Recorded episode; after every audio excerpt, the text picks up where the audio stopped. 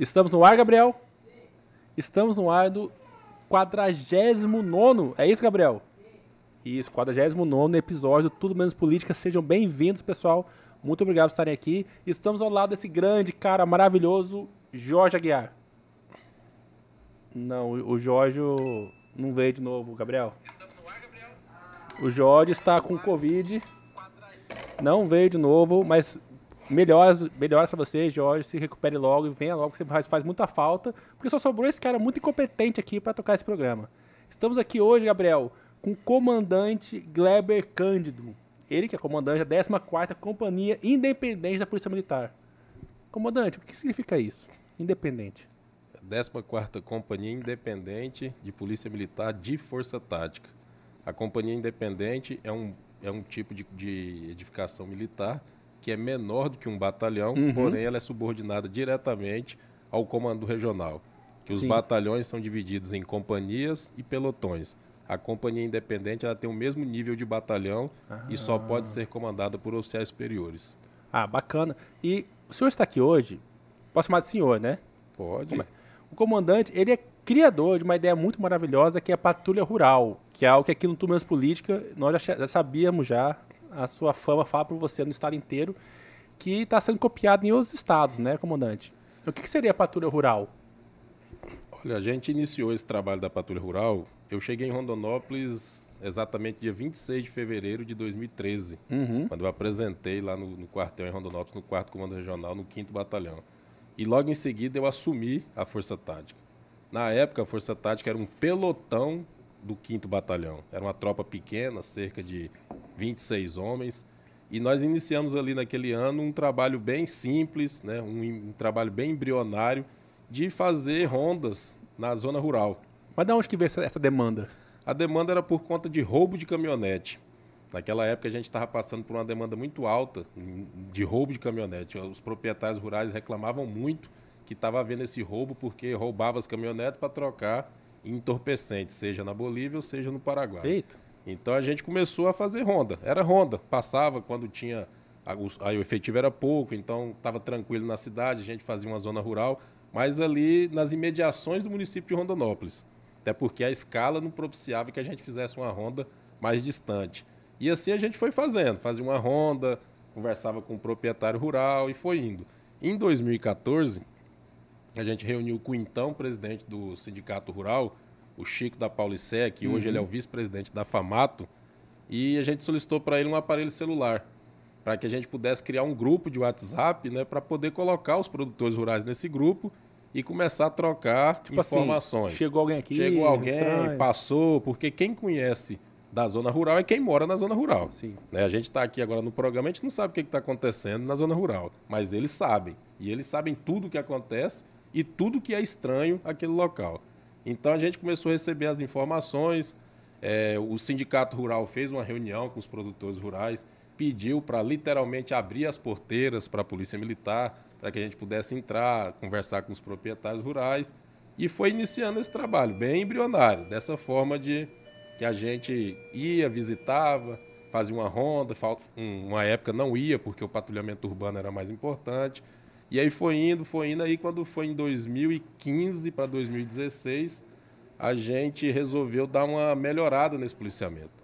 Né? Aumentou o efetivo, a gente começou a patrulhar, conversar mais com os produtores rurais, realizar um patrulhamento mais de proximidade, tirar algumas informações da propriedade rural. Começamos a verificar sobre os produtos comercializados, a época que comercializava, como era o comércio desses produtos, e assim foi seguindo. É, eu estou fazendo o histórico, Sim. né, já que você perguntou. Daí, em 2018, o coronel Assis, que Sim. é o comandante geral hoje, ele era o secretário adjunto de integração operacional da SAIOP, na Secretaria de Segurança. E teve um evento em Brasília e ele, sabedor né, do nosso trabalho lá na região, por quê? Porque a CESP fez um levantamento naquela época e foi observado que na região sul tinha diminuído os índices criminais na região do campo. E aí foi perguntado o que que a gente... Por que aconteceu? O que que você estava fazendo lá que melhorou, né? E aí eu apresentei para ele e ele me indicou para acompanhar o circuito da ProSoja. Porque a ProSoja ela faz um circuito todo ano com diversos temas. E nesse ano tinha o tema segurança no campo. E aí eu acompanhei o circuito da ProSoja, 16 delegacias da ProSoja em todo o estado, apresentando o nosso projeto e o que a gente estava propondo de segurança no campo. E quando foi no, em 2019, o Coronel Assis virou comandante-geral, ele abraçou o projeto e falou: a gente vai colocar isso aí em prática. Né? Eu quero melhorar isso aí. Aí a gente começou a melhorar. Eu comecei a realizar o policiamento mais intensivo, com mais viaturas. Aí nós chegamos à conclusão que nós tínhamos que fazer uma anamnese da propriedade, tinha que cadastrar, anotar nome, telefone, colocar no grupo de WhatsApp, que a gente já tinha o celular. E aí a gente foi evoluindo, né? Que bacana. E aí, em 2019, ele mandou eu representar o Estado, a polícia, em Brasília, num evento da CNA, Confederação Nacional do, da Agricultura. Uhum. Nesse evento teve várias, teve polícia de todos os estados do Brasil, e a gente percebeu que Goiás e Distrito Federal estavam à frente do nosso policiamento, devido a algumas plataformas que eles estavam usando digitais que a gente não tinha. Na verdade, a gente ainda não tem, né? Mas o policiamento propriamente dito, nosso era melhor. Né? Porque a gente fazia de forma ostensiva. A força tática, na época, somente a força tática, ela ia na propriedade. Ela conversava com o proprietário, ela cadastrava a propriedade. Então, os policiais militares começaram a entender o que acontecia no campo. E conhecer a realidade do campo, que é a realidade do campo, que é diferente da cidade. O crime praticado no campo, ele não é um crime do princípio da oportunidade. Ele é um crime, um crime planejado. Né? Ninguém sai aqui agora, ah, tem uma porteira aberta, vamos entrar lá e vamos roubar um defensivo. Não, Não. as quadrilhas são especializadas. E aí a gente começou a entender e trouxe algumas ideias, sempre tem ideias boas para copiar, tanto de Brasília, Distrito Federal, do Paraná, de Santa Catarina, todo mundo fazia, mas cada um, um do seu jeito. E daí, quando foi em 2020, nós fizemos o CSP, Curso Superior de Polícia. Que massa. E a minha monografia foi justamente a implementação do patrulhamento rural georreferenciado na Polícia Militar do Estado de Mato Grosso.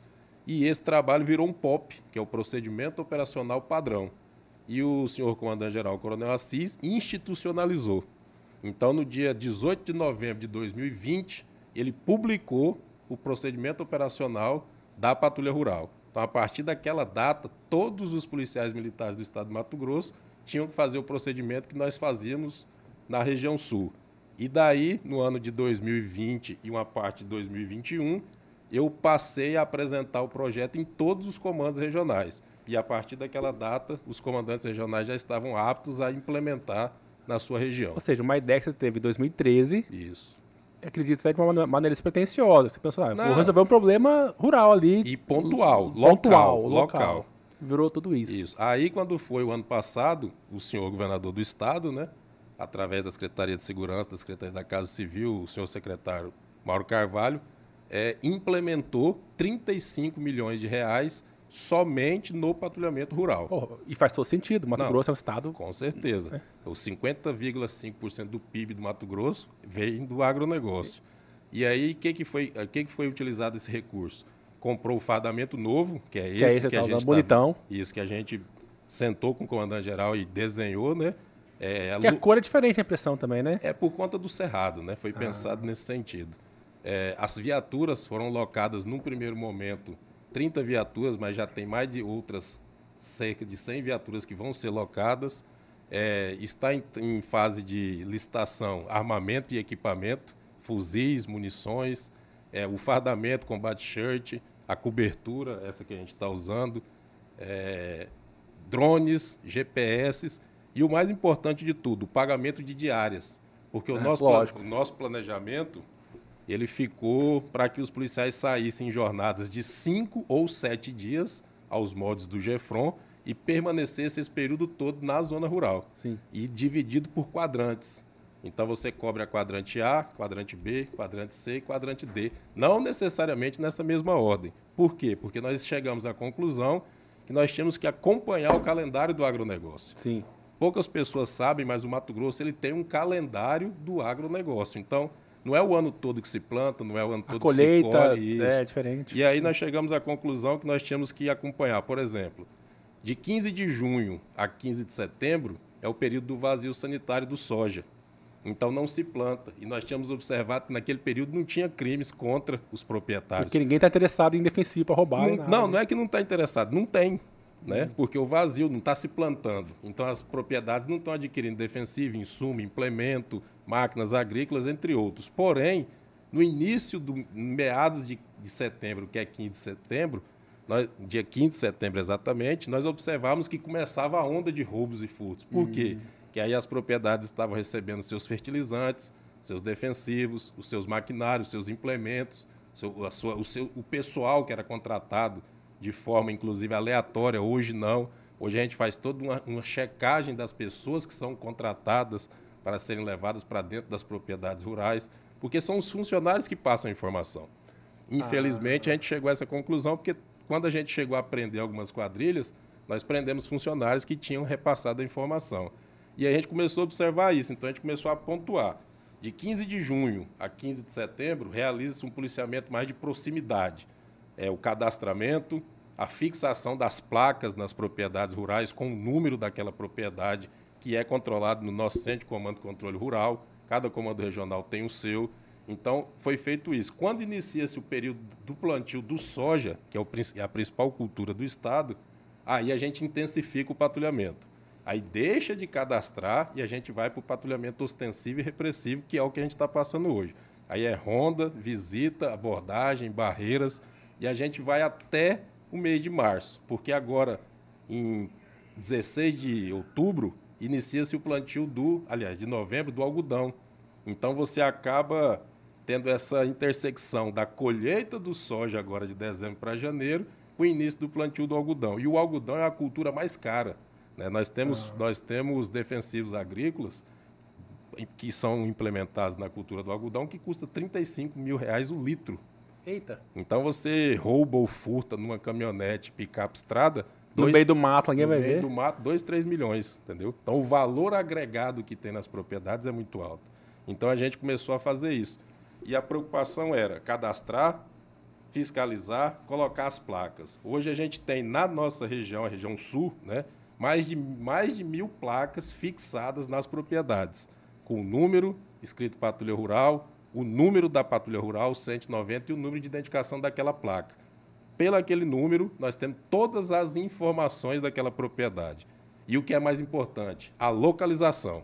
Pô, teu trabalho de inteligência é gigante por trás, não é só? Porque qual que é o problema do crime no campo? Quando você liga aqui em Cuiabá, ah, roubo na Avenida do CPA número 1536. É fácil da viatura chegar. Uhum. Mas e quando você liga e fala roubo na fazenda Nossa Senhora Aparecida? Quantas tem? Meu Deus. Aonde? Entendeu? Como é que chega lá? Como que chega? Então, assim, a cifra negra era muito grande. Os produtores acabavam por nem chamar a instituição porque não chegava, não achava, né? Hoje não. Não quando... tinha cultura de chamar também. Não, e, não... Isso. E hoje não. O acionamento ele é imediato, porque não é pelo telefone, é pelo WhatsApp. Todas as propriedades têm internet. Ah, é? Não tem sinal de celular, mas tem internet, né? E aí manda a mensagem, copiou, a gente já manda a localização para a equipe que estiver mais próxima independente se é da patrulha rural ou não. Mas a patrulha rural já vai imediatamente no apoio. Então, com isso, a gente vem evitando as práticas criminais. Houve uma redução no ano de 2021 de 19% nos crimes de furto e 31% nos crimes de roubo e 29% nos crimes de furto e roubo de defensivo especificamente. Né? Aumentou a sensação de segurança no campo porque hoje o produtor rural ele se sente inserido no contexto da segurança pública. Sim. Por quê? Porque ele tem um número que atende somente ele, entendeu? A qualquer hora do dia e da noite. Então ele mandou uma mensagem, propriedade número 30. Eu clico lá na propriedade número 30, aparece tudo. É, ele tem uma Hilux, ele tem uma S10, ele tem uma bicicleta, o trator Ou seja, dele, você vê Hilux tal passando ali, já, já é sabe. suspeito. Que é Hilux né? da, da... Porque a gente tem as fotos das pessoas que moram na, da sede, porque já que aconteceu massa. de você chegar no assalto, lá no roubo, e os ladrões se apresentarem como os moradores. Entendeu? Porque os e moradores agora, tão... agora a gente chega no nosso cadastro, olha, não é ele, entendeu? Como que é seu nome? O cara mente, ah, eu sou o Cândido. Mas não é o Cândido, entendeu? Eu tenho a foto do Cândido. Que massa. Então cara. todo esse controle é feito. E com isso, e assim, algumas pessoas falam, ah, mas isso pode divulgar? Não tem que ser divulgado. Porque o trabalho da Polícia Militar ele é ostensivo e repressivo os ladrões. Ele tem que saber que, tem que se saber ele tentar aí, ele tentar, não vai ser vida fácil. Não vai ser vida fácil, porque antes eles tinham aquela ideia de que, ah, não, lá no meio do nada, na região do Pantanal, eu posso ir lá roubar ou furtar, não vai acontecer nada, porque nem a polícia vão conseguir acionar. Agora, muito pelo contrário. Agora, depois da ideia Porque- do Kleber Cândido lá em 2013, agora Isso, ferrou. porque agora ele pode se deparar com uma viatura com essa plotagem, né, com essa farda, com quatro homens armados, né, como eu disse, o governo do estado está comprando fuzis calibre 762, o mesmo fuzil que vai ser comprado para o Gefron é o fuzil que está sendo comprado para a patrulha rural, que foi o fuzil que foi comprado para o BOP. Então, para você ver o nível de Porra. investimento que o governo do É, estado está isso- fazendo isso neste que tipo de policiamento. Deve ser outro armamento, deve ser outra. Eu tenho, cara, você falou várias histórias, me deu várias dúvidas aqui. Mas antes, Gabrielzinho, eu queria lembrar nossos patrocinadores, são aqueles caras que mantêm esse programa muito ruim funcionando. Que é o Japidinho. O senhor conhece o Japidinho? O senhor morou no Conheço. CPA, Do início. que bem é a aqui- melhor Bem comida. aqui na frente. Aqui nesse prédio já Isso. teve um, uma sede de Japidinho, Uhum. que é a melhor comida japonesa do Mato Grosso, com certeza. Com certeza, tá passando na tela aí. É que o Gabriel errou, não tá passando da feira ali, mas é o Japidinho. Também temos a tapiocaria da feira, que, cara, na 24 de março, melhor tapioca do Mato Grosso também. Essa, essa é nova. Essa eu... Tapiocaria da feira, cara. Vai lá um dia com seu pessoal. Maravilhosa a tapiocaria. E claro, né? Black Prince, cara. Eu sei que o comandante, o senhor não bebe. Não, nunca bebi. Infelizmente, o senhor um dia pensar em beber, beber o Black Prince, que é muito bom. Mas temos que falar também dos nossos queridos amigos da Alphaville Pizzaria. Que é, cara, você vai saber comendo, que é, uma- é a melhor pizza do Mato Grosso. Aqui só temos pessoas carimbadas. Essa pizza é maravilhosa. Olha aí. A sacanagem que é aqui, comandante. Temos também é, Rondonópolis, Gabriel. Satélite Contabilidade. Conheço. Ah, é? Porque antes não funcionava esse programa, porque devido à minha incompetência do Giorgio, lidar com números e tributos, ia tudo mal. A satélite chegou, toma conta das nossas contas hoje e tá tudo certo, graças a Deus. Agradecer a Andréia de Oliveira, minha irmã, que cuida do nosso administrativo aqui, que é esposa do querido Douglas. Cuida Deve aqui conhecer. e mora lá. E mora lá, tudo Cuida, cuida, cuida de longe. de longe. Que é a esposa do nosso querido Douglas. Sim, foi ela que me convidou. Foi? Foi. Ah, muito bom convite. E. Barra Garcense, assim como eu, né? Isso. Temos família lá. E é isso, Gabrielzinho? Tem mais nada? Cheiro Verde, restaurante também, que é aqui na, no Paiaguás. O senhor gosta de comida caseira? Melhor Com comida caseira. Sabe aquele ovo fri- frito na hora, aquele bife frito na hora? É ali, é aqui no Paiaguás. Melhor comida também, maravilhosa. Comandante, você falou um pouco do seu trabalho, que eu vou falar muito mais sobre ele, tô cheio de dúvidas. Mas eu quero saber do Gleber Cândido sem ser o comandante. Da onde veio? Quem é Gleber Cândido? Fora da, da, da farda. Cara, eu nasci em Barra do Garças, né? Você já sabia disso, até porque eu tinha falado com sua irmã. Farra do. Eu, uma- É. Eu, do eu Garças. particularmente, não gosto muito desse nome, né? É, Porque eu a não gente gosto. que nasceu lá, É. não- não- as pessoas chamam assim, mas não é Tem bem alguma assim. coisa naquela água, inclusive essa água Marajá, que tá aqui acidentalmente pro senhor. É, eu, eu nasci lá, criei lá, né? Vim para vim para Cuiabá para estudar, sou filho de professores, né? Minha mãe é professora, meu pai é assistente social, mas na época não era, era bancário. Sim, família humilde, né? Estudei a vida toda em escola pública, mas eu tinha já desde criança esse sonho de ser militar. Eu não imaginava ser da polícia militar, mas eu imaginava Do exército. do exército, da marinha, da aeronáutica, até porque a gente não, quando criança você não entende muito, né? Mas quando eu vim para Cuiabá e aí mudei para CPA, né, Coab, era o lugar onde a gente terminou de ser a infância, adolescência toda, eu sou da época do Yes Banana, né? Não. Yes é Yes, o resto é bananas. eu sou dessa do auge do Yes Bananas, eu sou 95, 96, 97, sou dessa época lá. E vim para fazer engenharia sanitária, né? Eu tinha um tio que era engenheiro Mas sanitarista, por que fala- engenharia sanitária? porque meu tio, que ajudou a me criar lá em Barra do Garça, ele era engenheiro sanitarista. Então a referência que eu tinha era ele e eu queria fazer engenharia sanitária. E eu vim, passei, estudei no Liceu Cuiabano, passei no vestibular e comecei a fazer engenharia sanitária. Mas em 98 eu fui pro exército. Eu me alistei, achei que eu ia servir como soldado e eu acabei indo pro NPOR. Não sei se você sabe o que que é NPOR. Não sei. É o Núcleo de Preparação de Oficiais da Reserva. Ah, os oficiais temporários do Exército Brasileiro. Eu também não sabia, eu alistei para servir. Né? Só que como eu já estava na faculdade, que eu entrei na faculdade com 17 anos. Pô, bacana. Aí quando eu estava no segundo ano, eu alistei. E aí eu fui para o NPOR. E lá no NPOR, na época, tinha um evento que era o, o NPOR visitava a Academia de Polícia Militar Costa Verde, que é a nossa academia lá em Várzea Grande, e depois tinha um, um evento lá que era a apresentação do CFO, um jogo de futebol e um churrasco.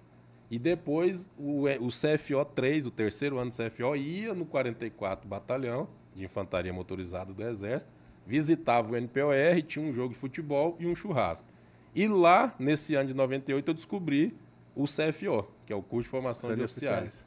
E aí eu falei, porra, já que aqui eu sou temporário e lá eu posso ser de carreira, né? Eu vou optar em fazer o CFO.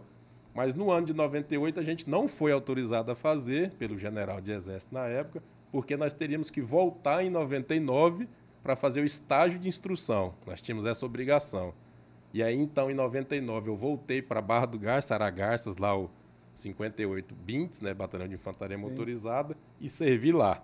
Como não teve vaga para a gente permanecer na época, eu resolvi fazer o CFO.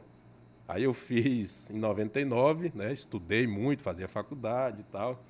O Expressão era bem aqui do lado, aqui, não sei se você lembra. Eu tinha um primo que estudava aí. E aí eu acabei, meu primo era incutido a fazer medicina, né? Hoje é tenente-coronel também. E eu convenci ele, a gente morava junto, a fazer o CFO.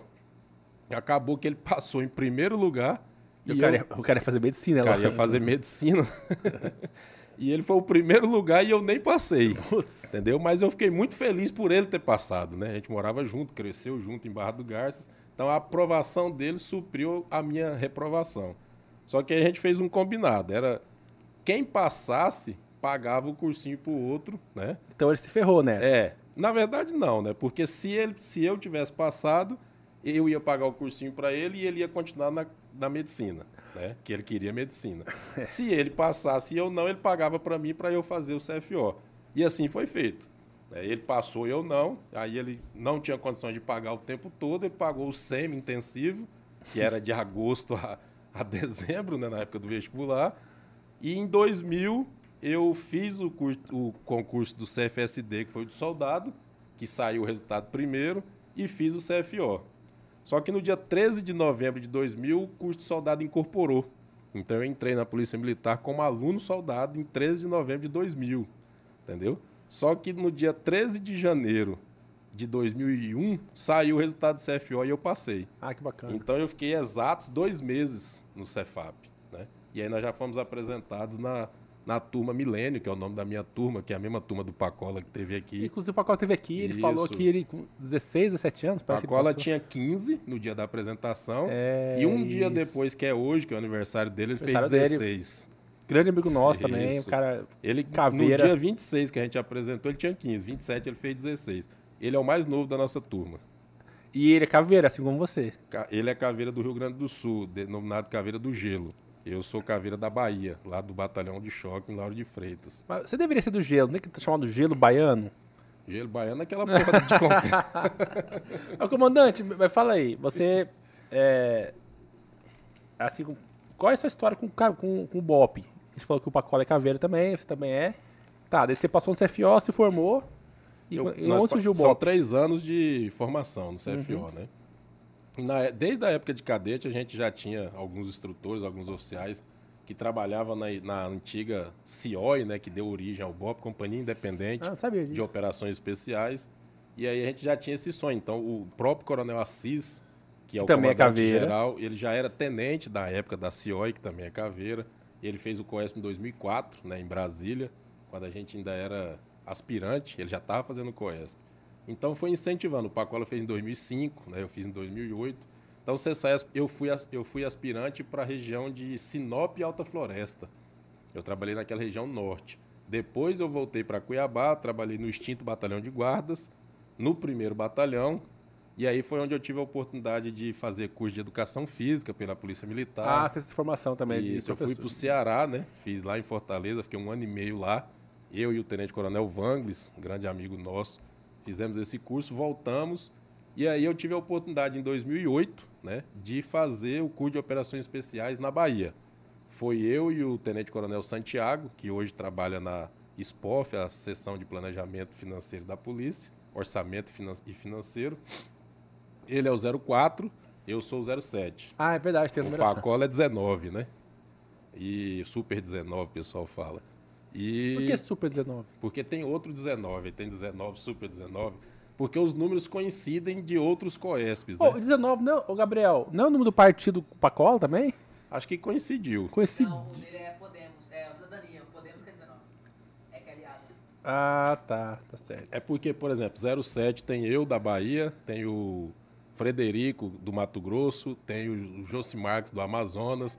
Então são números de, são números de coespes distintos, né? Ah, Só que assim, a história do Pacola no BOP é bem maior do que a minha. O Pacola ficou 10 anos no BOP, né? tá, 10. mas é igual do filme, cara.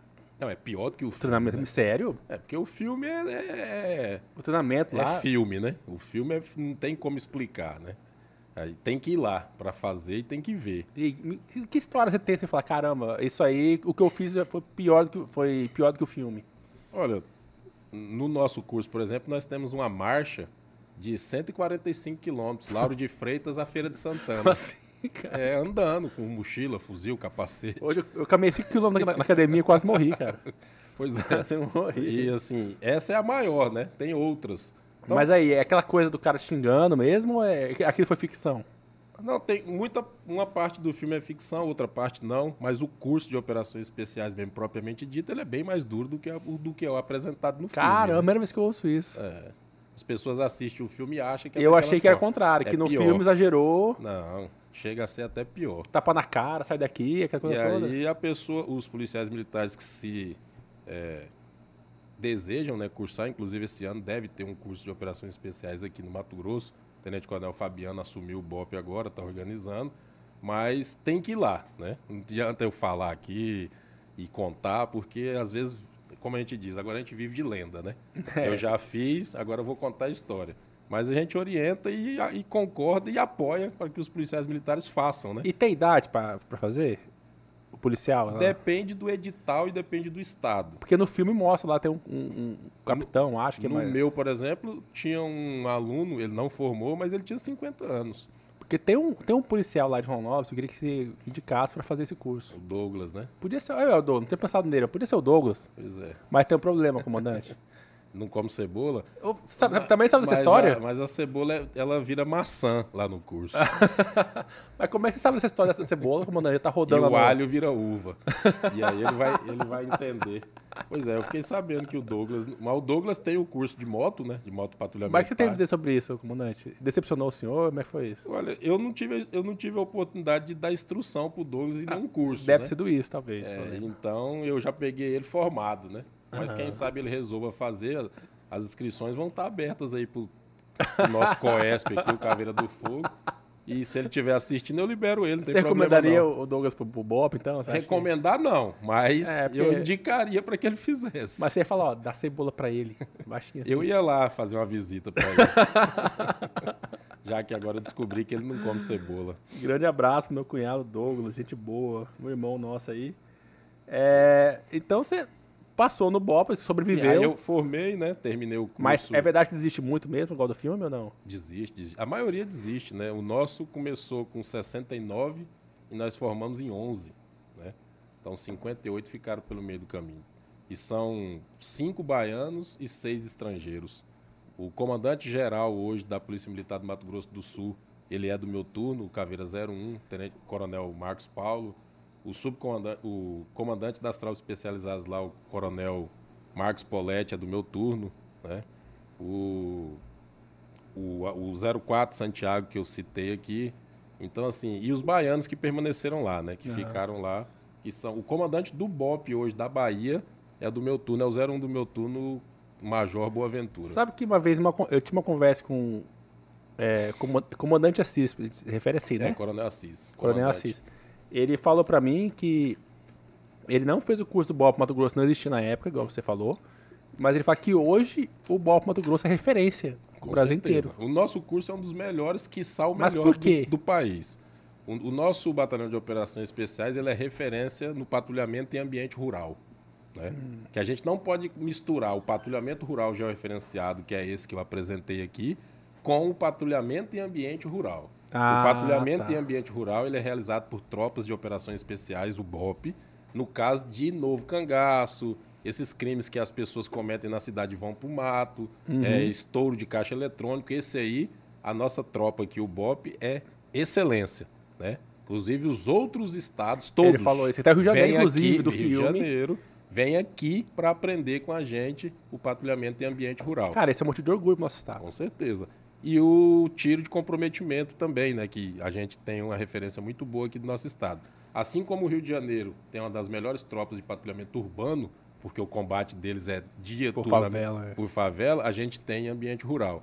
Então, assim, eu não vou dizer todos, porque eu posso estar exagerando, mas a grande maioria dos COESPs, dos cursos de operações especiais hoje no Brasil, eles vêm para o Mato Grosso para fazer o módulo de policiamento em ambiente rural. O comandante às vezes falou isso. Ele falou que é isso.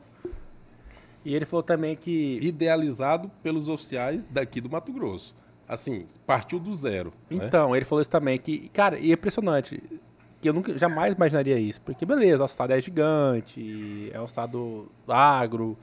Mas por que é a melhor referência? Porque por causa do campo, só simplesmente por causa do campo? Não, virou Porque- referência porque na época, inclusive bem na época que eu estava no BOP, 2008, 2009, tinha muito roubo do novo cangaço. Foi uma época que estourou no Brasil essa questão do novo cangaço. E aqui no Mato Grosso não foi diferente. E aí, devido à prática constante de, de patrulhamento rural, de, de busca, de captura, de ir atrás de ladrão no meio do mato, os oficiais, as praças do Batalhão de Operações Especiais foram aperfeiçoando suas técnicas até que chegou Porque no patrulhamento em ambiente rural como eu que sou leigo, a impressão que, a, a impressão que eu tenho como leigo é que o um caveira do Rio de Janeiro, ele corre mais riscos, é, tem mais perigo, tem mais experiência que um caveira do Mato Grosso, porque lá sobe favela, Não, tiro, troca não. de tiro, tá, não é isso. Não, porque cada estado tem sua especificidade. Ah. né? Nós temos a nossa característica, eles têm a deles. Como eu te disse, em ambiente rural, a nossa tropa é muito mais especializada do que a deles. Só que nós temos a capacitação também em ambiente urbano. Só que o nosso confronto em ambiente urbano é não é tão quanto o do BOP do Rio de Janeiro. Tá, e, e- mas qual é o risco que vocês têm aqui? Porque eu imagino que deve ser também, os, um cara que falou que faz uma pesquisa pra invadir uma fazenda, por exemplo, ele vai também armado, ele não vai... Não, com certeza. A gente já aprendeu quadrilhas, inclusive, no patrulhamento rural georreferenciado, que eles deixaram de roubar banco. Né? Como eu te falei, o valor agregado do produto que tem na fazenda é quase que o valor do banco ou mais. Não mais. né? Porque você vai roubar um banco no interior, tem 300, 400, 1 milhão de reais. Dependendo do armazém, tem 5, 6, 10 milhões de reais. Então, as quadrilhas especializadas desse tipo de roubo a banco, estouro de caixa eletrônico, migraram para esse tipo de crime, entendeu? Então, por conta disso, a força tática faz esse serviço mais repreensível, entendeu? E, Porque e o nível de violência? Aí parte da pessoa que está cometendo o crime, né? A polícia militar ela age com técnica de abordagem, com as técnicas que são utilizadas. Agora, se houve um confronto, se há uma reação, a gente tem que reagir. E o que é mais contra- comum? A reação ou você acha que você consegue abordar antes, no, no- no susto, o cara não... Não, o mais comum é a prisão. é prisão. Porque a polícia militar, como o próprio comandante-geral disse, a gente sai de casa para patrulhar, para trabalhar, para prender. Né? A gente nunca sai buscando outro resultado que não seja esse. Geralmente a abordagem, a fala ali durante a abordagem, a explanação do comandante da equipe, todos os procedimentos são feitos quando há constatação do cometimento do crime, aquelas pessoas são presas. Agora, algumas pessoas cometem crime, eles resolvem reagir para não serem presos. Aí, geralmente, há um confronto. Né? A Polícia Militar é uma tropa muito bem treinada, seja a tropa ordinária, seja a Força Tática, seja o BOP, e aí, geralmente, o lado de lá sai no prejuízo. Ah, Né? com certeza. O, o Jorge Aguiar, que não está aqui hoje presente, faz muita falta, está lá em casa descansando do Covid, mas mandou uma pergunta muito boa. Já teve algum bandido que quis vingança? Nesse caso aí desses especializados e tal? Olha, assim, já aconteceu da gente perder policiais militares em ocorrência, né? Em 2015, teve um caso em Rondonópolis em que um sargento foi morto, né? Ele estava saindo de Putz. serviço, é, ainda foi, as pessoas foram presas, né? A gente não sabe se o motivo foi passional ou se foi vingança, mas não é comum, né? Não é comum, respondendo a pergunta, que os bandidos venham procurar vingança. Porque eles sabem muito bem se posicionar, que eles são ladrões, são bandidos e nós somos polícia. Nós estamos ali para fazer o nosso papel. E quando a gente prende, eles são condenados e vão para o presídio, é vida que segue, né? Então eu não tenho nenhum um histórico aqui para lembrar e falar para você de uma vingança praticada por um grupo Mas vocês criminoso. usam é, esse capuz, tudo assim, igual o Polícia. Civil usa não? Não. O nosso policiamento ele é ostensivo, né? Então a gente usa cara limpa, nome, do jeito que eu tô aqui. Então tem que se identificar, tenente coronel Mas não dá Cândido. medo, co- coronel? Não. Medo. Se, se a pessoa tiver medo, se fez a inscrição para o concurso agora que terminou dia 24, já nem faz a Ah, prova, mas né? Você falou, você tem família, ou você, você não... Sim, mas assim, é o nosso trabalho. Né? É, é o nosso trabalho. É o, seu aqui de entrevistar, O meu é bem mais fácil que o você. nosso de policiar. Talvez não. O meu eu posso morrer de infarto, no máximo, aqui. Mas é uma Mano morte. pizza. Mas é morte igual, né? É a morte idiota, né? É a morte... morte- diferente. Mas assim, a gente não tem histórico de vingança, não. De ir atrás, essas coisas. Agora, o medo é um freio, né? Todo ser humano tem que ter medo. Porque senão você comete absurdos. faz loucura, né? Faz loucura. Mas não aquele medo que faça com que você perca a cabeça, não consiga trabalhar. Sim, sim. Não, isso aí não. O medo comum mesmo, biológico de todo ser humano. Tá, daí, depois disso, você pode ter essa experiência com o BOP, daí você começou, daí em 2013 teve a genial ideia, que eu achei genial. Por quê que eu achei genial? Porque o Mato Grosso é é o celeiro do mundo. A gente alimenta o mundo inteiro, a gente alimenta o país inteiro, é um país que vive do agronegócio, e de fato, até 2013, ninguém tinha pensado em algo tão óbvio. Cara, nós temos que reforçar a segurança do homem do campo. Porque é de lá que vem a riqueza do nosso estado. Assim, o, o patrulha- o- o- a nossa polícia, nós temos como denominação oficial Homens do Mato. Né? Hum. A Polícia Militar do Estado de Mato Grosso tem essa denominação, Homens do Mato. Se você for lá no nosso comando geral, você vai ver lá, Quartel Homens do Mato, é o nome do nosso Massa. comando. Então, assim, nossa polícia, por essência, nós sempre realizamos patrulhamento rural, porque o nosso estado é um estado eminentemente rural. Né? Como, eu te, como eu disse, no nosso estudo ficou constatado que 50,5% do PIB vem Pois do é. agronegócio. É E os coisa. outros 49,95% vêm do resto, né? Sim. Então, é, mas assim, outros oficiais já tinham pensado em patrulhamento rural, já tinha colocado, só que assim, não de forma padronizada como está sendo feito agora, né? E assim, é, segurança custa caro, né? Segurança custa caro. E a gente sempre, nunca deixa de agradecer esses investimentos do governo do estado. Foram essenciais, porque a gente pôde criar uma identidade do patrulhamento rural georreferenciado, Hoje, com esse fardamento novo, que é o quarto G2, que a Força Tática utiliza, que é esse camuflado cerrado, com a viatura plotada com essa mesma cor aqui, a viatura é idêntica à fada, você vai ver qualquer hora dessa, pode olhar lá nas nossas redes sociais, que está lá a viatura. O, o produtor rural, como eu te disse, ele se sente inserido, ele tem uma tropa a quem recorrer. Né? Porque na zona urbana ele tinha, liga para o 190, o batalhão de área que está na região que ele precisava, atendia ele. E no campo.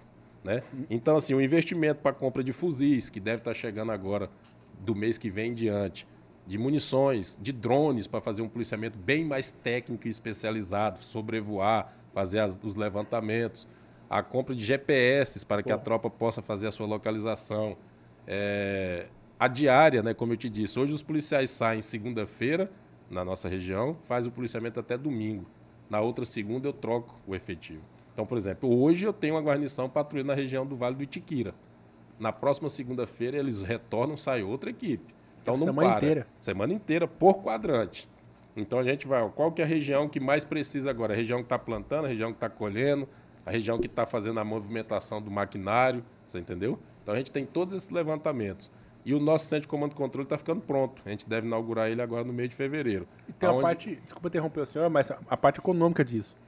Quando eu acho que o produtor se sente mais seguro no campo, ele investe mais no campo. Não, com certeza. E a parte econômica é o seguinte: é, o soja, o algodão, o milho, que são os três, né? E a pecuária, que o nosso estado é campeão também, é, o valor não é produzido e nem colocado pelo produtor. Sim. né? O valor é de mercado. É de mercado. Então, o valor que o produtor de Rondonópolis vende é o mesmo valor que o produtor de Alta Floresta vende, de Vila Rica vende, de Cáceres vende. Quando você gasta com segurança privada para manter a sua produção, você acaba tendo um valor agregado no seu lucro menor do que o outro que gasta menos, né?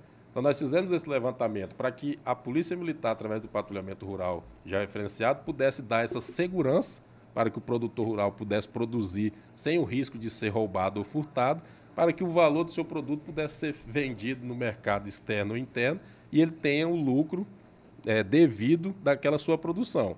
E Com lógico, certeza. nós como servidores públicos, a gente quer que o Estado cada vez Enriqueça mais. a pujança, Então, se é o agronegócio, que o Vocês agronegócio... pensaram em tudo, não só no investimento tecnológico, mas também no- na valorização do policial, né? Com essas diárias. Com certeza. Não, e a valorização do policial com a entrega de fardamento novo, né? Nós somos militares, né? A farda é a nossa segunda pele. Sim. Então a gente, quando a gente está fardado, né? Você até me perguntou, o senhor vai vir fardado? Eu falei, lógico, eu vou fardado. Eu não... Que é você vir é, fardado. é, se eu viesse paisano, não era o Tenente Coronel Cândido, era o Gleber, É né? o Gleber. Entendeu? E assim, a valorização com a farda nova, as viaturas são novas, viaturas zeradas. O governo do estado locou as caminhonetes S10 4x4, o veículo que foi previsto no nosso planejamento. Porque não adianta também ir para o mato com um veículo baixo, né? Então, locou um veículo tipo caminhonete. Aquela Paraty, não dá. Pra É, não- dá, só que não volta. não né? volta. Você vai, mas você não volta. Então hoje nós temos é, caminhonetes S10, 4x4, com ar-condicionado. Então a tropa se sente prestigiada, Valorizada, valorizada pô. pelo governo do estado, pelo secretário de segurança, pelo comandante-geral e ainda recebe essa diária. Então o policial pode assim fazer um compromisso. Pelo menos uma semana do mês eu vou estar na patrulha rural, vou receber tanto de diária. Uma graninha a mais no final do Isso, mês. posso pagar uma luz, uma água, um sair com a massa. família, uma prestação de alguma coisa. Isso aí é uma garantia e veio através desse investimento de 35 milhões por parte do governo do estado. E a gente faz um rodízio, né? Lá em Rondonópolis, o seu cunhado mesmo já foi, Uhum. vai outras vezes com certeza, e sempre rodando as equipes, tipo, vai a primeira até a última, volta na primeira, para que todo mundo seja contemplado de forma bacana, comandante. igual, para não ter vantagens. Então, o senhor viu que o nosso programa chama Turmas Política. Eu não quero aqui ficar. bo- Assim, a ideia, quando a gente criou esse nome, Turmas Política, era ser ironia. Ah, Turmas Política, mas não, o povo não entendeu. É Turmas Política, mas só fala de política. Você falou muito dos investimentos do go- governo estadual e tudo mais. É, você que está na polícia há muitos anos. Você acha que esse governo do Mauro vem fazer um trabalho diferenciado esse, nessa área aí da polícia, de investimento? O que, que o senhor acha? Eu, eu não acho, não. Eu tenho certeza que vem fazendo um muito diferenciado, né? Só verificar as viaturas que estão rodando nas ruas, você não vê viatura velha, né? Só viatura nova. Isso é verdade. A quantidade de viatura aumentou muito, né? O governo do estado agora investiu nas pistolas, vai trocar todas as pistolas. Já foi comprado, inclusive, aqui na Baixada Cuiabana, a tropa já está com pistola 9mm, Glock. Uma das Não é Taurus, é Glock agora. melhor- uma das melhores armas que existe no mundo. Sim. É, a, a outra compra que vai chegar vai cobrir o interior do estado, né? Então, assim, como negar que não é um, não é um governo que está investindo na segurança? Criou-se o patrulhamento rural, né? Tem a cavalaria, nós temos. Então, assim, investiu muito. É, helicópteros para o seu OPAE, aviões. Então, tudo isso é investimento na segurança. Sem contar a questão de fardamento, que foi entregue, armamentos, equipamentos, né? Quartéis estão sendo reformados. Ainda na semana passada, o governador do estado, o secretário de segurança e o comandante-geral assinou algumas eh, ordens de serviço de reforma e construção de quartéis. Então, assim, os investimentos são imensos. Sabe porque a gente tá aqui na, na cidade, eu e o Jorge, principalmente, que tá aqui no programa todos os dias, a gente trabalha, eu e o Jorge, essa, esse TMP também é uma produtora de marketing político. E a gente tá ouvindo a política, a gente ouve muito assim, ah, mas o governador tá queimado no interior. Mas, pelo que você tá falando, falando do patrulhamento rural, é porque houve um investimento no programa Mais Mato Grosso de 35 milhões de reais. Né? E eu não estou aqui falando da boca para fora. Sim. Os policiais que estão assistindo, eles sabem que eu estou falando a verdade. Eles sabem que eles estão viajando, recebendo a diária, a farda bonitinha. a farda que chegou uma parte, ainda não chegou a outra, porque é um processo de licitação. Quem entende de licitação sabe. Não é assim, comprou, ah, chegou. comprou, chegou da noite pro dia. Não é assim, né? É burocrático, É burocrático, vai chegar, as fardas estão sendo feitas em Campo Grande. Uhum. Os fuzis, o Tenente Coronel Fábio do Gefron está à frente dessa aquisição. Então, assim, são tudo que foi falado durante a fase de planejamento, o que foi falado durante a fase que foi pensado o programa da Patrulha Rural, está Uhum. sendo colocado em prática. Principalmente as diárias. né? Eu confesso que quando eu apresentava lá em 2019, 2020, alguns policiais ficavam assim: ah, mas será? Será que chega? Vai ter mesmo? Para quem está assistindo agora e sabe que realmente tem. Então, eu... E, e já saem com o dinheiro pago, tá? Ah, De- faz o pedido, Talvez sai segunda-feira, não recebeu ainda, mas na terça, na quarta-feira o dinheiro tá na conta. Olha que bacana. E é um dinheiro a mais que o cara tá esperando às vezes. O Jorge mandou um programa muito boa também aqui, que o Jorge tá em casa assistindo o programa e tá. É, assim, qual foi o combate mais tenso que você participou, comandante? Olha, eu já tive algumas. Mas assim, por incrível que pareça, não foi nem no BOP e nem na Força Tática lá de Rondonópolis. Foi na época do então Batalhão de Guardas, onde eu era oficial de dia, segundo tenente, tirava oficial de dia lá no Pascoal Ramos, quando houve uma tentativa de fuga na modalidade cavalo doido. Que os, isso, presos, doido? os presos estouram todos os cadeados das celas e vem todos os presos correndo para cima da polícia militar para fugir pela guarda. Foi um dos momentos mais críticos, assim, porque houve confronto, eles tomaram arma de, de- de policiais, na época agentes prisionais, tomaram arma da polícia, então houve confronto, foi acionado o BOP, foi acionada a Rotan na época, depois eles fizeram, não fugiu nenhum, mas eles estouraram o presídio e se amotinaram e fizeram uma rebelião que durou cinco dias. Nossa. Isso começou no dia 1 de janeiro de 2005, né? E perdurou até o dia 5 ou 6 de janeiro de 2005. Então foram cinco dias de rebelião. Então, assim, de ocorrência mais grave em que a gente teve esse contato direto foi essa. Já teve outras ocorrências envolvendo confronto, mas esse aí ficou bem marcado. Há cerca de 18 anos atrás, 17 18 anos anos, atrás. é. E eu, eu, eu vejo assim que a polícia tem um trabalho muito importante, nem sempre tão valorizado como deveria. Apesar que o senhor- está dizendo aqui que desse governo está sendo mais va- valorizado. Mas é. O que, que você acha que vai ser o futuro dessa patrulha rural? Nesse sentido. Sinceramente, eu acredito que a patrulha rural ela é um policiamento que veio para ficar, né? Para trás não vai andar. Eu acredito que o próximo passo é tornar-se um batalhão, um batalhão de fato de patrulhamento rural, né? Porque alguns estados já têm um batalhão específico, quiçá um comando regional, né? Sim. De patrulhamento rural já referenciado. Por quê? Porque o Mato Grosso é muito grande. Então, talvez um comando regional sediado em Cuiabá, com um coronel à frente, com vários batalhões de patrulhamento rural dentro dos comandos regionais e as suas companhias e os seus peletões atuando ali nas áreas de produção. O senhor está quantos anos na polícia, comandante? 23. 23. Já pensou daqui alguns anos olhar para trás e ver tu- tudo isso que realizou, aconteceu? Você vai poder falar para Não, seus eu- filhos, caramba, olha aqui, ó, 2003, Não pre- 2013, não, né? Não precisa de, de anos, não. Eu já, eu, já, eu já olho assim, o Cassiano mesmo está comigo aqui, e a gente vem conversando, já é, um, já é um sonho realizado. Porque ele mesmo, ele sabe, acompanhou a gente, pensava, ó, vamos fazer um. Esse patrulha, vamos cadastrar. Na época, a própria Força Tática de Rondonópolis, o pessoal tinha uma restrição. Ah, não, mas eu sou tropa especializada, eu não. Eu vou ficar visitando, Cadastrando, cadastrando, sou BGE, não. é, eu vou ficar aí andando. Não, vai ficar, entendeu? Não é um- uma ordem absurda, entendeu? Hoje, os policiais lá, é, pe- eles pedem, "Ô, coronel, posso ir na próxima? Fala, não, mas você já foi, agora você tem que rodar, você entendeu? Então, assim, virou uma coisa que as pessoas, hoje eles têm o prazer em realizar o patrulhamento rural já referenciado. Mas quando começou, tinha aquela certa resistência. Não, eu sou especializado, eu sou rotanzeiro, eu sou eu tenho CCRT, eu sou choqueano, eu tenho CAT, você entendeu? Então, assim, mas a gente conseguiu quebrar esse paradigma, essa barreira.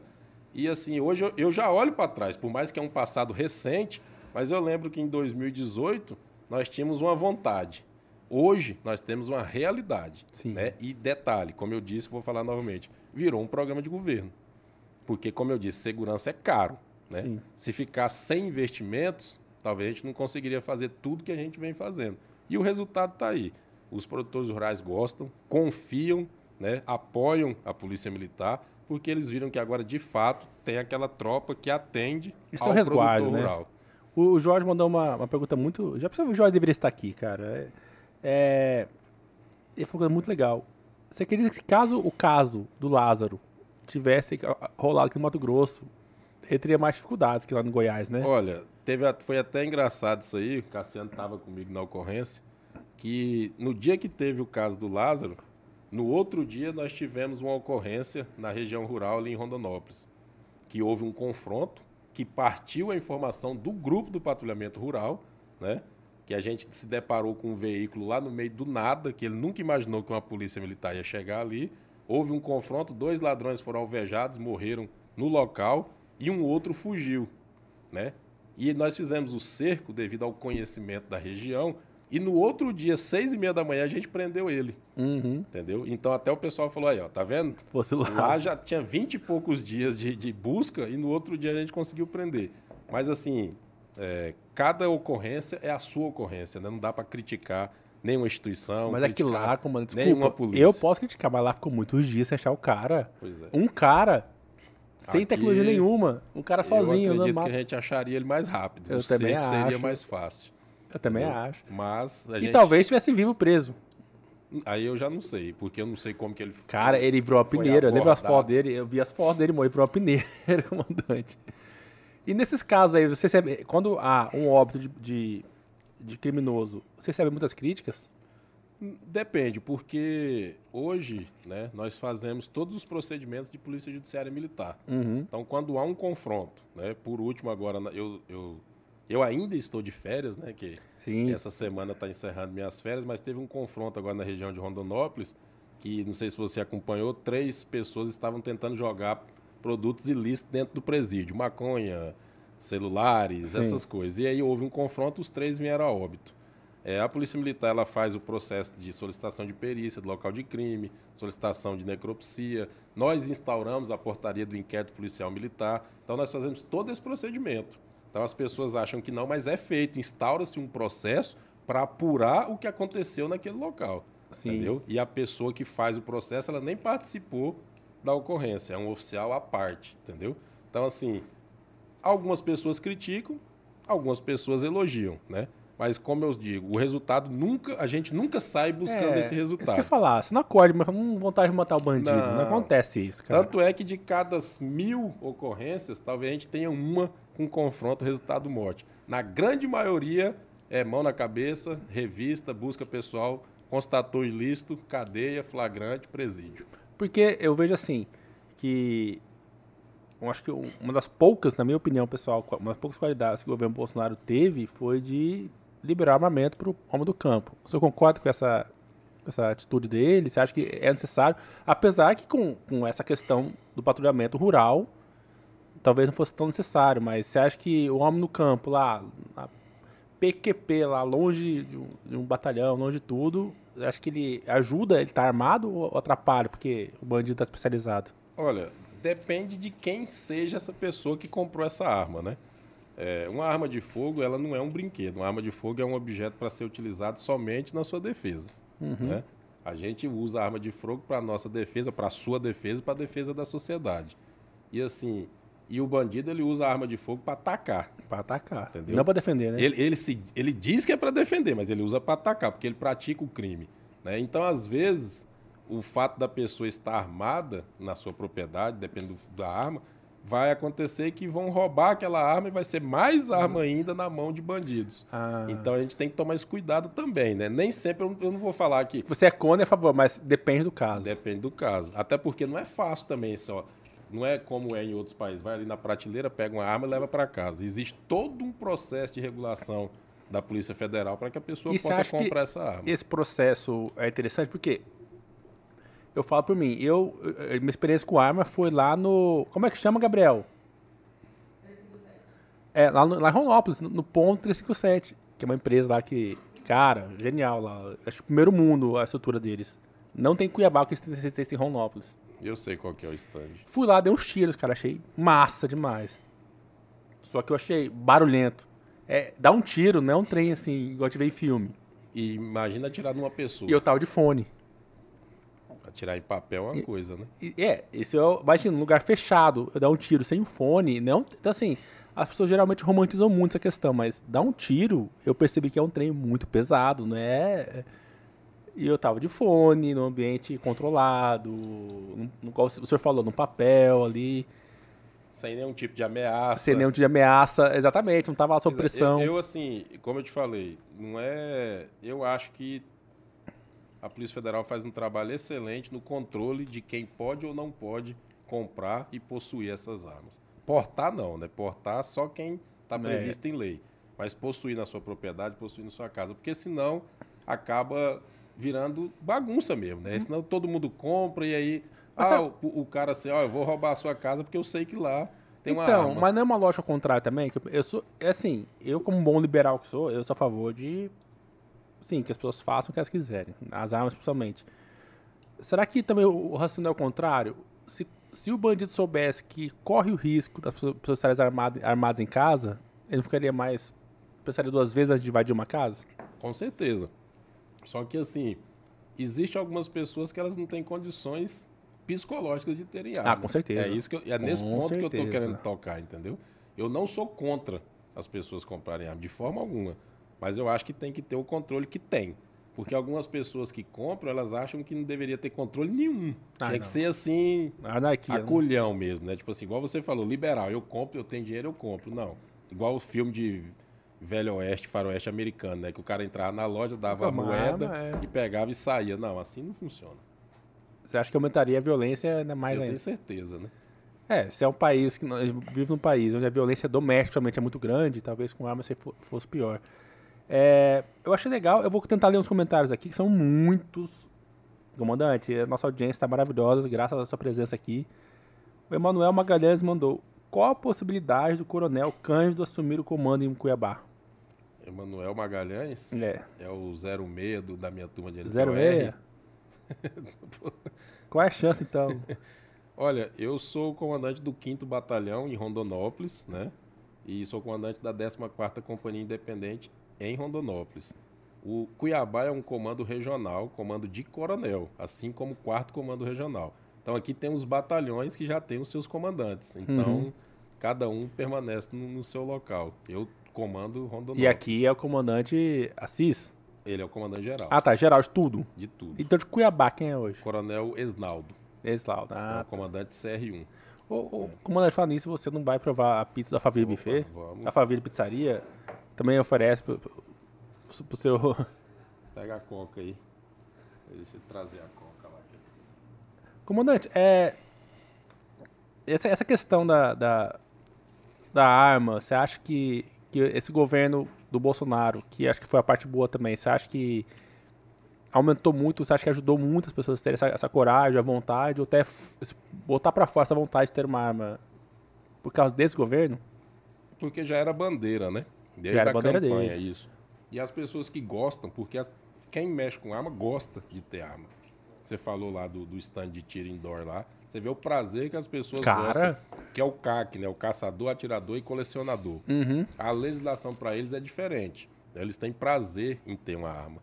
Até porque o esporte do tiro é um esporte caro. É, não é pra qualquer Eu um. não sei se você pagou para atirar lá, porque Não, era permuta nossa aqui. que Pois é, mas não é barato, né? Mas assim, incentivou muito e aumentou sim a compra por conta dessas pessoas que gostam de ter uma arma, né? Agora, o mercado ilegal das pessoas que cometem crimes, aí a gente não tem esse Então, controle. eu tenho também esse pensamento. Eu acho o controle da arma ele é meio ruim, por um lado, porque ele não impede o bandido de comprar arma. Eu acho que. Parece que é a frase que clichê daquele pessoal do bolsonarista, tipo assim, ah, mas é, o controle de armas desarma as pessoas de bem e arma o bandido. Acontece também, comandante? Olha, como eu te disse, a venda ilegal de armas não é controlada, né? Então a gente não faz ideia de como Porque ela o país é funciona. muito grande, a fronteira Isso. seca é muito, é impossível. Não é, não, é, não é problema da polícia, é que é impossível. O país é muito grande, a fronteira seca é muito grande. É impossível. Só, a não ser que tivesse, sei lá, é, muito mais policiais aí, seria impossível controlar isso aí. E não é uma função da Polícia E não é, Militar. é, é, é rodoviário federal, polícia federal. A Polícia Federal controla essa aquisição de armas. Então, mas o senhor acha e o Exército Brasileiro. exército, que essa afirmação é verdadeira? Que quando desarmava a população de bem, arma o bandido? Ou, não é, ou nada é tão assim também? Eu acho que quando se trata de pessoas, né? Que uma informação verdadeira é se você me perguntar assim, 2 vezes 2 são 4. É. É, eu fiz engenharia, né? Aí eu vou falar, são 4. Raiz quadrada de 16 são 4. É, você entendeu? Agora, quando se trata de pessoas, Pessoas, é, os pensamentos são distintos, né? Porque uma pessoa de bem, né? Aí a gente tem que ver a origem da palavra. Então, não é muito subjetivo, pessoa de bem. Eu acho que. O que, que é uma pessoa de bem? Todo mundo é de sua bem. origem? Eu acho que até o bandido, às é porque vezes- as pessoas tinham bens. né? É. Então, quer dizer, você tinha condições financeiras. Quem não tinha bens não era uma pessoa de bens. Né? Isso desde a época do Brasil Império. Então, uma pessoa de bem, uma pessoa que tem bens, ela não comete um crime? Então, basta olhar em Brasília, né? Então, assim. Tem um monte de cara lá que se elegeu com bandeiras de, de igreja e tudo mais, tá fazendo rolo lá. E rolos muito maiores, né? Que, inclusive, Então, aí como a gente tá falando de arma, né? de ar. Mas assim, eu acho que não é uma, não é uma, uma, uma equação exata. Vai da pessoa que está adquirindo. E eu volto a dizer, o controle é bem feito pela Polícia Federal. Algumas pessoas tentam e não são autorizadas a comprar. Se tiver passagem criminal, tem um psicotécnico, tem todo um processo para que você possa adquirir uma arma. E você acha que no futuro, com a tecnologia avançando, vai ser possível de controlar essa entrada de armas no, no Brasil? Assim, essa arma é legal? Eu tá acho que hoje é bem mais controlado do que já foi anteriormente, né? Tá tanto a arma como o tráfico de entorpecentes.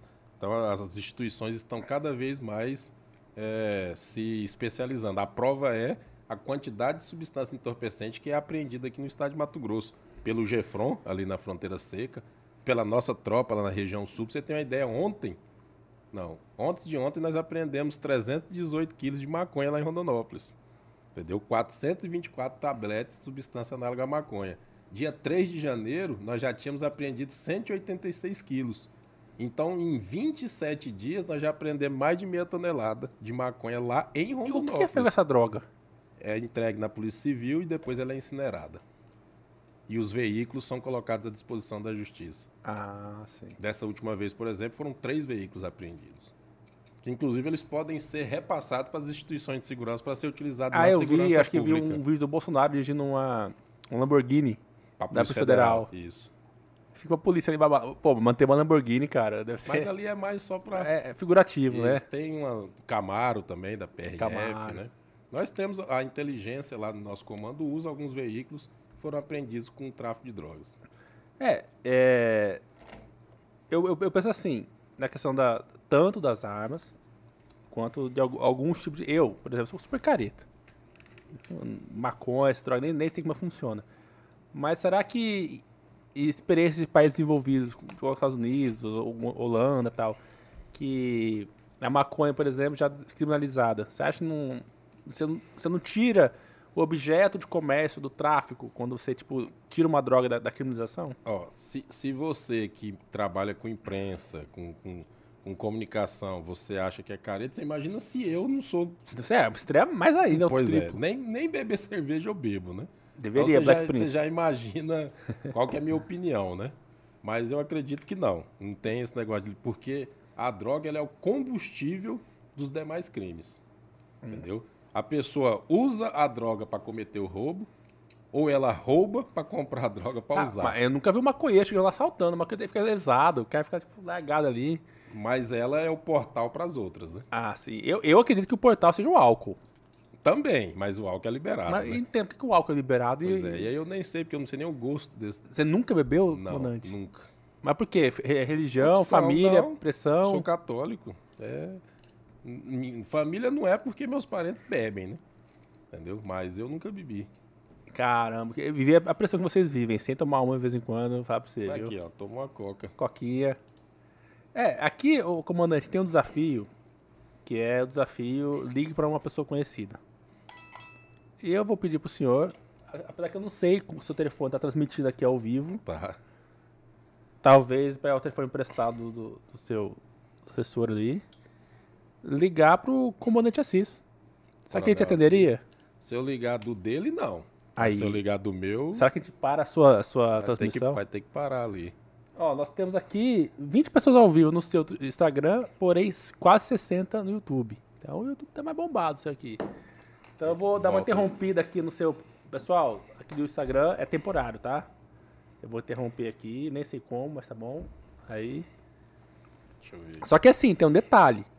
Tem que colocar no Viva Voz e o, e o telefone perto do microfone e convidar o, o, o Coronel Assis para estar aqui no programa novamente. Pera aí. Ei, Gabriel, você acha que ele vai conseguir? O Coronel Assis. Eu vou ali no, eu vou aqui no, no, no banheiro enquanto isso, você O transfere aí. Coronel Assis tá fazendo um curso, viu? Talvez ele não atenda. Curso de, de segurança.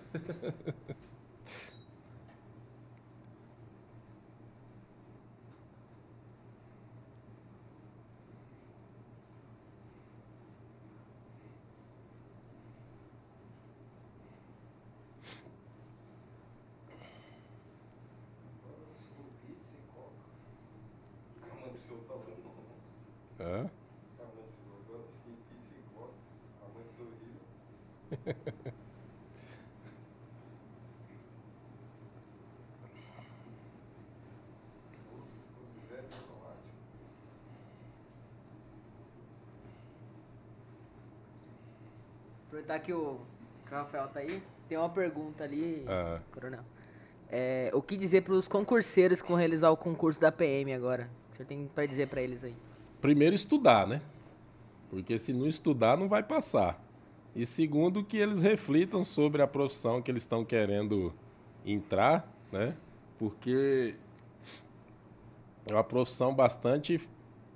é, Eu, eu sou até suspeito, né, cara, de falar sobre a nossa profissão, porque eu tenho muito orgulho, né, de ser policial militar. Mas a gente sempre orienta para que não faça por dinheiro. Não Ah, é? faça por salário. Que o salário é bom, tá? Faça por vontade mesmo de ser policial militar. Teve uma época que as pessoas tinham aquela pressão que o policial militar ganhava muito, muito mal. Eu acho que o Mato Grosso é os melhores salários do Brasil, não é? Da polícia militar? Eu, eu não, eu não sei se o melhor, mas eu posso afirmar para você que está entre os melhores. Talvez, falo- talvez entre os cinco melhores, três melhores. Eu tenho uns amigos lá do São Paulo e eles falam, cara, que a polícia militar ganha, do estado de São Paulo ganha muito menos que aqui de Mato Grosso. Eu, eu confesso que eu não tenho acompanhado os outros estados, né? Mas o nosso não é ruim. Mas as pessoas que estão querendo fazer o concurso pensando somente no salário, É que toda área é assim, né? né, já pode. Que eu, eu, eu vendo meu cunhado e vendo você aqui agora, eu vejo que é uma vocação. Com certeza. É uma vocação, porque não é certeza. fácil. E aí, achou o telefone do, do Coronel Achei. Assis? Vamos ver se ele vai atender, Gabriel. Eu dei até uma, uma, uma, uma colher de chá pro comandante aqui, fui no banheiro ali, tá? Dei um tempinho pra ele, Para fazer o contato, né? fazer contato. O Coronel Assis ele tá fazendo um curso, né? Talvez por isso tenha essa Ah, dificuldade. todo mundo, enquanto isso, ó, é, eu queria que você pedisse pro seu pessoal que tá aqui, seus, seus policiais, que se inscrevam no nosso canal, comandante. Ele, ó, no YouTube, arroba Política. Pessoal, se inscrevam no canal, é muito importante, comandante ajuda muita gente. E também temos um site, que é o tudomenospolitica.com.br, que é um site de notícias, onde você vai ter lá todos os cortes dos programas. Esse programa aqui, comandante, duas horas de duração. Lá vai ter os cortes, os maiores trechos, curtinhos, com 5 minutos, 3 minutos. Facinho de assistir, gente boa demais. E o João Vitor tá falando aqui, ó. Convida o Coronel Assis. Vamos ver se ele atender o comandante aqui. O- ele. Eu falei com ele aqui pelo WhatsApp, ele tá no curso de sobrevivência. ah, tudo pode... bem, ô, Gabriel. Aquele velho Miguel, Gabriel. Tudo Não, bem. mas tá, Pode é. olhar aí na, na página aí. Tudo bem, eu tá. acredito mesmo. Não, Coronel Assis. Mas não, é brincadeira. Ele, Coronel Assis é gente boa. Ele quer, aliás, ele quer vir no programa, comandante. Ele pediu pra gente vir no programa aqui já. Eu tenho certeza que ele está num curso. E. Gabriel, temos algumas pessoas que acham que ele deva ligar ou não? Pronto, o Pacola aí, ó. Aqui. Ah, aí sim. O Pacola. O Pacola tá de boa. Ele é vereador hoje, tá de boa. Tá no Arthur curso. Garcia. Tá no curso. Arthur Garcia já esteve aqui também. Deixa eu ligar. Hoje é aniversário do Pacola. É, você pode né? ligar, dar os parabéns pra ele, falar sobre o nosso programa, do menos política, e dar os parabéns pra ele. Enquanto eu saboreio a nossa maravilhosa pizza aqui, da Alphaville. O que você achou da pizza? Boa. Boa, né? O Jorge deve tá, estar em casa aqui morrendo de inveja dessa pizza, cara. Certeza. Pode pegar aí, Gabrielzinho. Tem visita, faz a visita ali, Gabriel. Eu ofereci.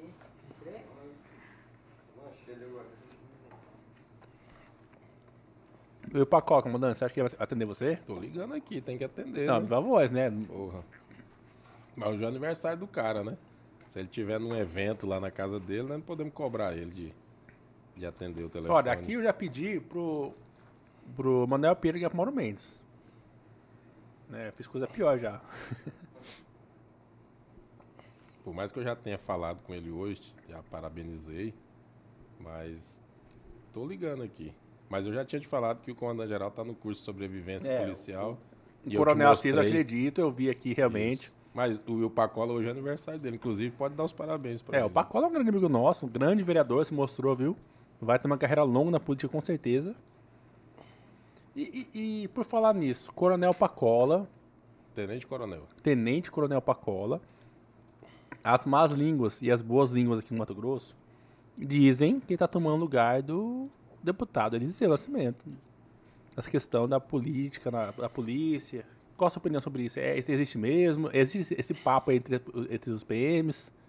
Olha, eu não sou muito ligado a isso, entendeu? Então não posso nem opinar, né, sobre essa situação aí. Eu conheço o Pacola desde 2001, porque ele é da minha turma, né? Então eu conheci o cadete Pacola, o tenente Pacola, o capitão, o tenente coronel, e hoje ele entrou na política. Mas essa questão de posição política, essas coisas eu não tenho, não é da minha praia, não tenho acompanhado. E o Eliseu, você conhece? Deputado Eliseu? Conheço também, conheço desde quando ele trabalhava na Rotan, né? Que ele entrou em 98 na Polícia Militar. Né? Gente boa também, apoia a Polícia Militar. Fez uma doação de cintos de guarnição pra gente lá em, em Rondonópolis, pra tropa. Gente boa também. Então você acha que está bem representado aqui na política com a Tranquilo. Polícia Militar? O deputado Claudinei. da- Ah, da- tem o Claudinei da também. Polícia Civil, o deputado João Batista, da Sistema Prisional. Então são as três instituições representadas lá. E, na sua opinião, o que você acha que falta ainda que você fala, cara, se melhorasse tal coisa aqui na Polícia Militar, a polícia seria diferente? O que, que falta ainda para investir? Olha, eu acho que faltar. Difícil a gente falar assim o que, que falta, né? O, o- agora, com a abertura do concurso público, talvez fosse o que tivesse mais faltando, que é efetivo. né? Então, o governador já, já autorizou o, o concurso público, tanto para oficial como para praça.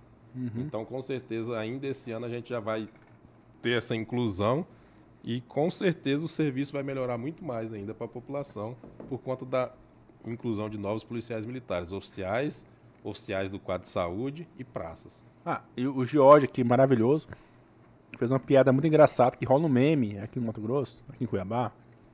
Que o deputado Eliseu, ele dá muita moção de aplauso pros policiais. Ele perguntando, o senhor já recebeu a moção de aplauso? Já, Já? eu recebi na primeira vez. Na primeira vez, em 2019, eu recebi uma moção. Cara, esse dia você recebeu uma figurinha, tem a figurinha lá, sabe, rolando. Tipo assim, parabéns, merece uma moção de aplauso. E a foto do Eliseu, assim. Já recebi, inclusive com muita honra, né? O- a nossa carreira, os policiais militares, a gente é baseado em símbolos, né? Uhum, nossa carreira é baseada em simbologia, os brevês, as insígnias, né? Os brasões. Então, ser homenageado por um deputado, ser homenageado por um vereador, é ser homenageado pelo povo, né? Eles representam o povo. É, isso é verdade. Então, todas as vezes que a gente é homenageado, seja por uma comenda, seja por uma moção de aplauso, seja por um título de cidadão da cidade onde você está trabalhando, é uma honra receber esse prêmio. Tanto é que a gente coloca em quadros, coloca na nossa sala. Algumas pessoas não tem, não ligam, né? Ah, mas é só um, é- não é um pedaço de papel. É uma Mas a piada, o, o comandante que ele, ele fez muita, tipo, Eu não vi. mais, Eu mais não de duas mil. Foi moção pra caramba. E onde é que você, o senhor se enxerga daqui, sei lá, daqui 10 anos? Daqui 10 anos, vou trazer o senhor aqui no programa. Onde, onde o senhor espera estar, assim? Será? Será talvez o coronel? Olha, assim, Weber? o- eu acho que todo oficial ele entra na academia pensando em ser coronel. Eu também tenho esse sonho, né? Eu quero ser coronel da Polícia Militar. Eu sou tenente coronel, né? Quero ser promovido com certeza. É, assumir funções né, superiores. Mas daqui 10 anos, provavelmente, eu já esteja aposentado. Né? Ah, é? É, porque eu já tenho 23, né? Tá, mas peraí, se você virasse, então, é, coronel ano que vem, teria poucos anos de coronel, é isso que tá querendo dizer? Teria mais uns 5, 6 anos. Ah, então são poucos anos, então, de... Porque com 30, né? Agora 35. Mas, você é obrigado a sair? Da... Não, não, você não é obrigado. Você pode continuar. Mas você continuaria ou você pararia? Você daria... Eu acho que é cada. Tudo ao tempo de Deus, né? A gente entrou para cumprir esse tempo aí de 30 anos, cumprir o tempo. E o pedágio que tem que pagar agora, né? É. Dá uns um ano e pouquinho. E, e o- e o Gleber em casa, final de semana? Quem é ele? Assim, em é- casa. Comendo pizza, Tomando, tomando coca, e assistindo assistindo série. televisão. Isso, série. E o que, te interessa? né? Ah, liguei a televisão aqui. Um dia a gente tá em casa de boa. O que, que você gosta de assistir? Rapaz, é, é novela, por incrível que pareça. Novela? É, Noveleiro, nosso comandante. Essa, o Império, né? Os tempos do Imperador agora, eu tô acompanhando pode perguntar aí que eu respondo. Não assisti hoje, né? Porque eu tô aqui, mas depois eu assisto no Globoplay. E série na Netflix? Série de todas de, de, de questão racial, filmes que envolvem essas questões. É, agora séries coreanas, que tem uma série muito boa. Verdade, no cara. Netflix, o Tem as coreanas. Palhaço Coreado, o Rei de Porcelana, entendeu? Tenho assistido. E assim, mas não, não sou adepto à pescaria, à caça, a futebol, a ir para casa dos outros. Não precisa nem de me convidar, que Você não não vai. vou. Não vou. E esporte? Natação, Só. sou. É. Olha, aqui a, o Joeb Albuquerque falou: pensa em realizar algum outro concurso público ou já, já se sente realizado? Não, nenhum. Desde 2000, quando eu passei já no CFO, eu não penso de realizar mais nenhum concurso para nada. A minha realização profissional é ser promovido a coronel. Eu já tenho, como eu disse, nossa carreira de 30 anos, eu já passei mais de dois terços, né? Se eu tivesse esse tempo todo descontente, já devia ter saído antes, né? Não.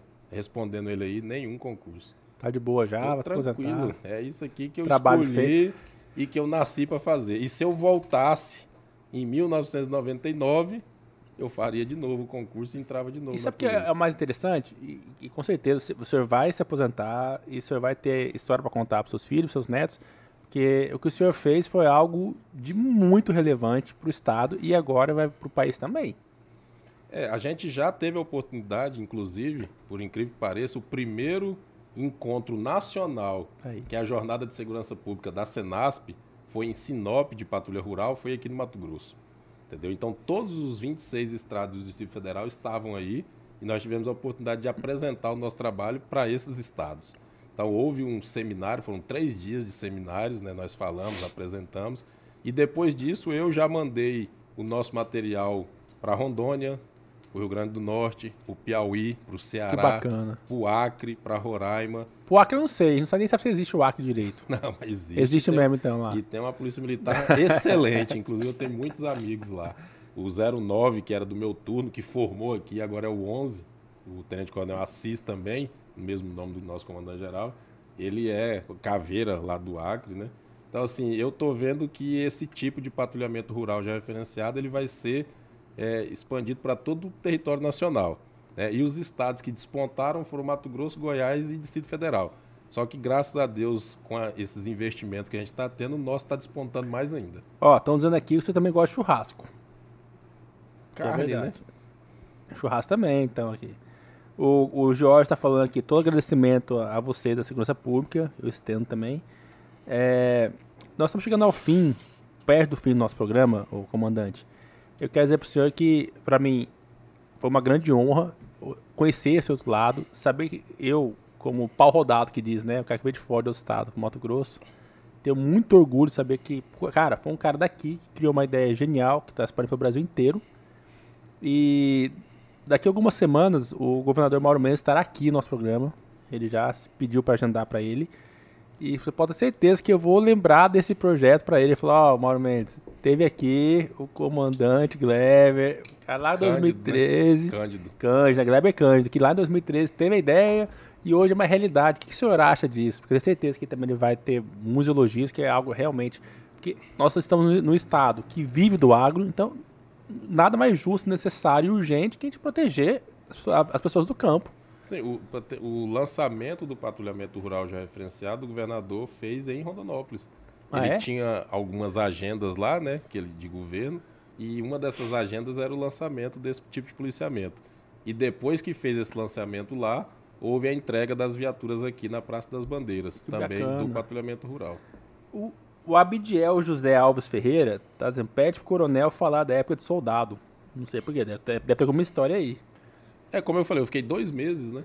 Fiquei dois meses no Cefap. Nós incorporamos 13 de novembro, e aí tem até uma história engraçada. Da turma porque- Milênio, ele tá falando aqui. Da turma Milênio é de oficial.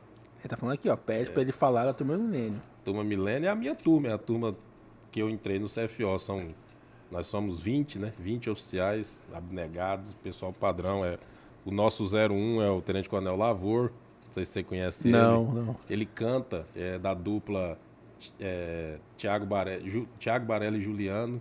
Juliano e Thiago Barelli, uma coisa assim. Ah, eu quero esse cara aqui então. Pois é, ele cantou mesmo profissional. Nossa 02 é a Tenente Coronel Radassa, comandante do terceiro batalhão. é uma mulher. Né? Nossa 03 é a Tenente Coronel Bianca. Hoje ela é assessora direta da presidente do Tribunal de Justiça. Nosso 04. Ah, que é a, é a. Qual o nome dela? Gabriel, que esteve aqui também. Bianca, Não, a. a A, desembargadora. a desembargadora. Esteve aqui. Maria Helena Pobre, esteve A aqui. Bianca trabalha com ela, da minha turma. O 04 é o Tenente Coronel Hanson, que trabalha comigo lá em Jaciara, comandante. O 05 é o Pacola, né? O 06 é o Sakata, nosso japonês da turma. Nós temos um japonês. o 07 é o Ramar, trabalha na corregedoria. O 08 é o Vanilson, comandante do Batalhão de Tangará da Serra. O 09 sou eu. O 10 é o Amorim, que trabalha com o governador na segurança do governador. O 11 é o Costa Silva, que é o adjunto de Sinop. O 12 o Escolástico, que comanda Confresa. O 13 é o Capitão Maicon, que está na região de Nova Olímpia. 14 é o Guides, que é piloto do Ciopa Air.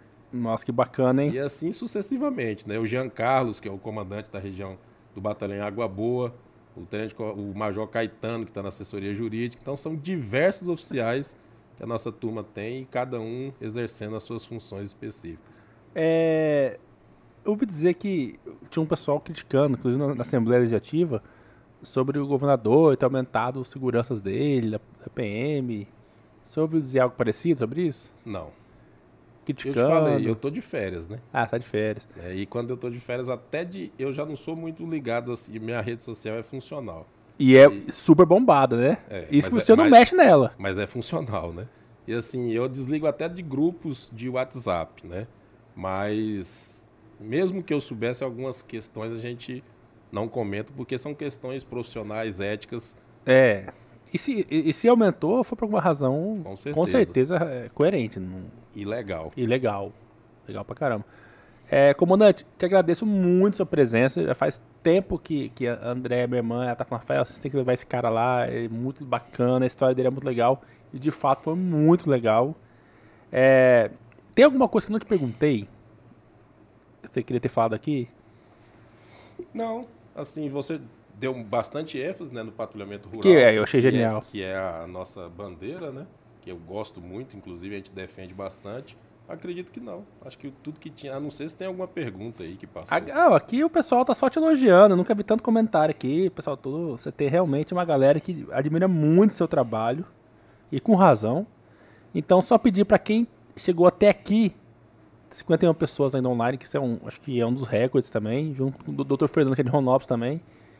É, pessoal, se inscreva no nosso canal, é muito importante. Cada pessoa que estiver online aqui, se inscrever no canal, ajuda muita gente. É um trabalho aqui de Mato Grosso, nós valorizamos as pessoas de Mato Grosso, trazer pra cá, pra conversar, contar a história, igual a história do Gleber Cândido, que é um cara genial. Espero muito te ver Coronel um dia, vai ser uma honra te ver Coronel. Se Deus quiser. É, e te parabenizar pelo seu trabalho, essa ideia foi genial. Lá em 2013, você, pessoal, não existam da, da, seus sonhos, suas ideias, porque às vezes é uma ideia que parece do nada, mas vai longe. Vai longe. Vai muito longe, como foi a, a ideia do Gleber Cândido, que é a patrulha rural, que nada mais é que valorizar e proteger as pessoas que estão no campo, e são as pessoas que produzem, que alimentam o mundo E hoje, todas, né? Sem exceção. sem O exceção. grande, o médio e o pequeno produtor. A maioria é pequeno, né? E É. a gente apoia todos, né? Inclusive as colônias, as, as como fala, os assentamentos, todos são visitados, cadastrados, Ah, monitorados, bacana. com placas de identificação, com esse controle é, dioturno, né? Agora, por exemplo, você mandar uma mensagem para o telefone da patrulha rural, o policial militar vai responder, vai atender. Então a gente tem sempre esse, esse trabalho aí. Eu me preocupo muito e, e fiscalizo pessoalmente, né? Que bacana. Quando dá, eu mesmo saio em algumas jornadas dessa de patrulhamento para poder fazer o policiamento. Sabe o que eu achei mais genial? Porque o senhor tinha duas opções. O senhor podia só fazer seu trabalho de policial e crescer na carreira, e tudo bem, o senhor ia ter seu trabalho brilhante na polícia, mas o senhor ainda resolveu criar algo legal. É assim, para quem me conhece, Pensar né, fora da quem caixinha. já trabalhou comigo, sabe que eu sempre procuro fazer o melhor, tanto para a tropa quanto para a população, sempre, né? Então a gente procura dar uma condição melhor para a tropa e sempre trabalhar em prol da sociedade. Como eu trabalho em Rondonópolis, né?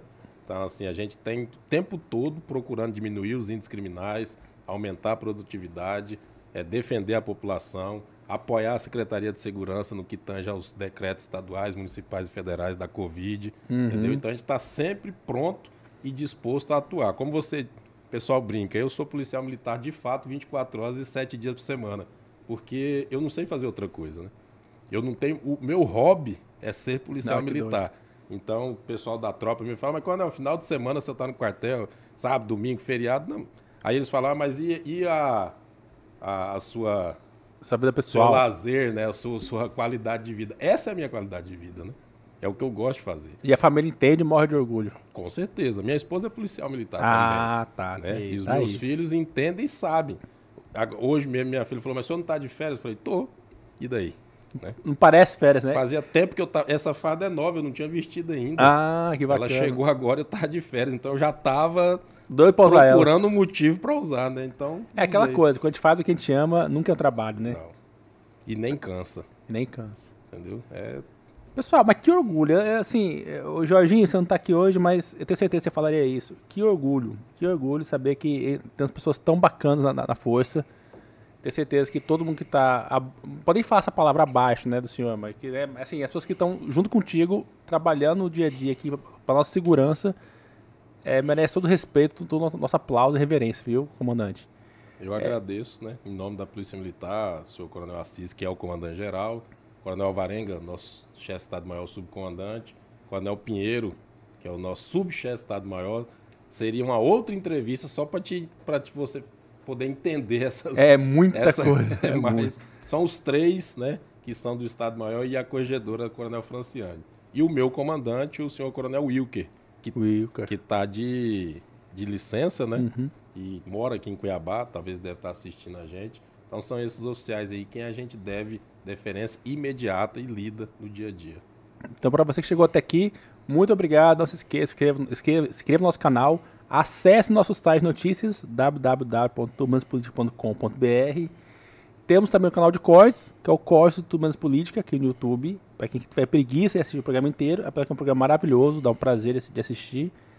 Muito obrigado e não se esqueçam que a política está aí tudo, Jorginho. Mas aqui é tudo menos política. Muito obrigado, pessoal. Até a próxima.